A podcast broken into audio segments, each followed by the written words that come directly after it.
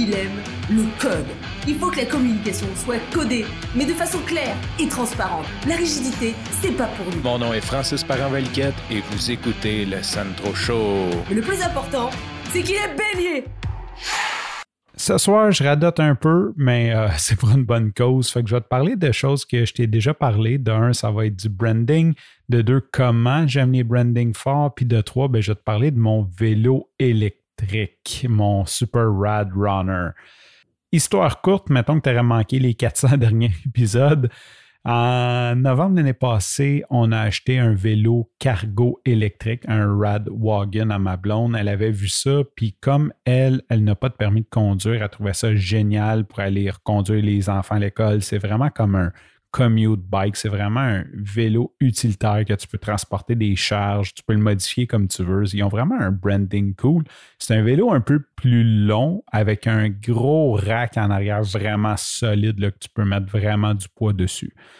On le jette, on le customise, on met euh, des bancs en arrière, donc il y a deux bancs pour les enfants. Et ma blonde, quand elle se promène avec ça, c'est comme tout le monde l'arrête, tout le monde lui demande. C'est sincèrement vedette. Même moi, je l'ai pris à quelques reprises, puis souvent le monde sont comme Wow, t'as pris ça où? C'est quoi? Tout le monde veut savoir c'est quoi quand t'as cette bébite-là. Comme je vais te parler plus tard, le propriétaire de la compagnie, il compare les vélos électriques à des sidous ou des skidoo. Il dit c'est le genre de bébelle que quand quelqu'un en achète un, il va en faire avec ses chums. Fait que tu finis toujours par en vendre deux, trois parce que tu veux pas aller faire du sidou tout seul. Tu vas avoir un chum pour aller faire du sidou.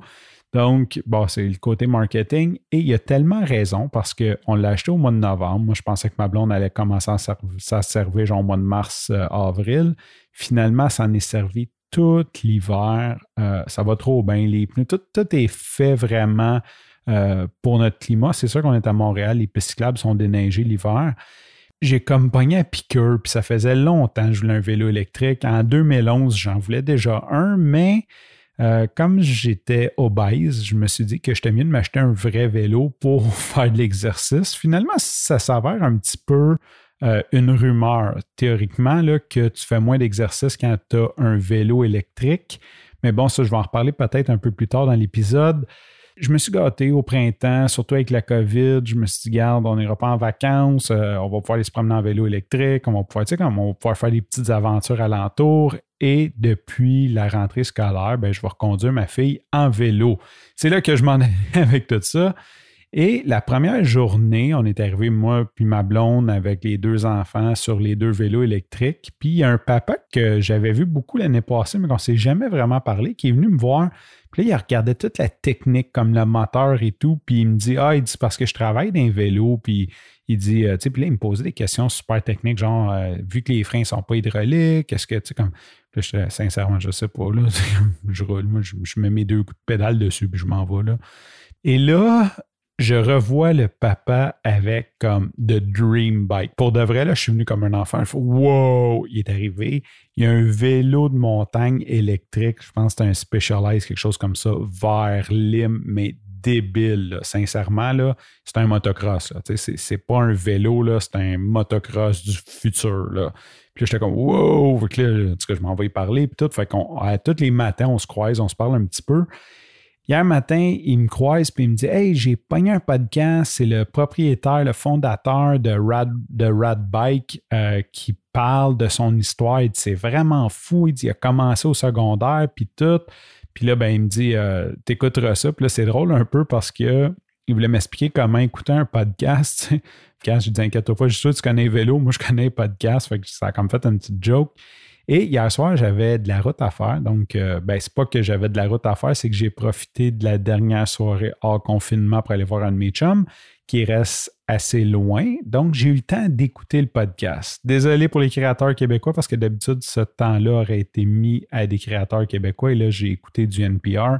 D'ailleurs, c'est inspirant d'écouter des podcasts d'NPR parce que les autres sont vraiment sa coche, fait que ça donne vraiment des idées euh, de production écouter ce podcast-là, c'est comme un brand booster. Tu sais, déjà que j'aimais le brand de Rad, que j'étais content d'avoir un Rad Wagon, euh, d'un Rad Runner. Écoutez ça, j'avais comme le goût d'en acheter un troisième. C'est juste trop bon. Je vais mettre les liens dans, dans les notes de l'épisode. Sincèrement, comme si si tu hésites à t'acheter un vélo électrique, comme écoute pas ça parce que ça va te donner le goût de l'acheter. C'est vraiment comme c'est c'est un mouvement, puis c'est un jeune qui a commencé à faire ça quand il était au secondaire, puis modifier les vélos de ses chums, puis euh, ça a parti comme ça, puis ça a grossi. Juste pour te donner une idée, c'est une vraie entreprise, une vraie grosse entreprise qui en produit, fait de la masse production depuis 2015. Et cette année, avec le COVID, il va vendre trois fois plus, 300% des ventes de ce qu'il a fait de 2016 à 2019, dans le fond. Donc, en quatre ans, il va faire comme, comme 12 ans de vente en un an cette année à cause du COVID. Et je sais que la deuxième année, ils ont déjà vendu comme au-dessus de 45 millions US en bike. Fait que c'est assez gros. Il y a 25% il détient 25% du marché américain des vélos électriques. C'est euh, vraiment cool, vraiment inspirant. Le gars est vraiment comme juste hot. C'est juste comme genre c'est un kid qui tripait puis qu'il a réussi à se patenter un vélo électrique puis que là les, ses chums puis ses voisins demandaient d'en modifier fait qu'il a commencé à faire de l'argent en modifiant des vélos puis ça a grossi, il est allé au cégep, il est allé à l'université puis après ben il a parti, euh, il a fait une autre entreprise, mais ça, il en parle aussi. Puis après, il est comme vraiment parti de la mass production. Il a fait une campagne Indiegogo. Il voulait ramasser 40 000. Ils ont ramassé genre 300 000 en 30 jours. Tout est juste trop hot. Puis quand tu écoutes ça, tu as juste le goût de t'acheter un autre Rad Runner ou un autre Rad Bike. Si tu hésites, n'écoute pas ça parce que à la fin de l'épisode, tu vas définitivement vouloir arrêter ça. Si jamais tu n'as pas le goût de regarder dans les notes de l'épisode, ça s'appelle le podcast How I Built This. Puis le propriétaire s'appelle Mike Rad, Raderberg, quelque chose comme ça. Euh, Rad, c'est pour son nom, donc R-A-D. Tu regarderas dans la liste d'épisodes, tu vas pouvoir le trouver. Sur ce, je te remercie pour ton écoute. Je te dis à demain et bye bye.